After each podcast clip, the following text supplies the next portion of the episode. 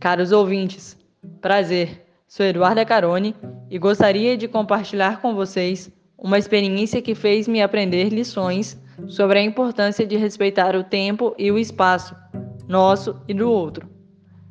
Em situações de desligamento, sentimentos intensos são comuns e muitas vezes vêm à tona de forma simultânea.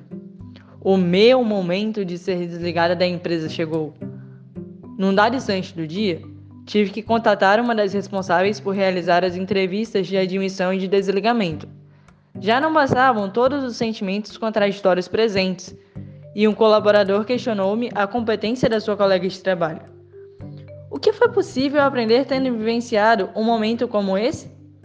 Pois bem, assim como num time de futebol, onde cada jogador possui a sua posição e o estilo de jogo é respeitado, no ambiente corporativo, acredita-se que cada colaborador possui a qualificação necessária para exercer aquela função. Por isso, é preciso respeitar o espaço delimitado dentro do ambiente de trabalho.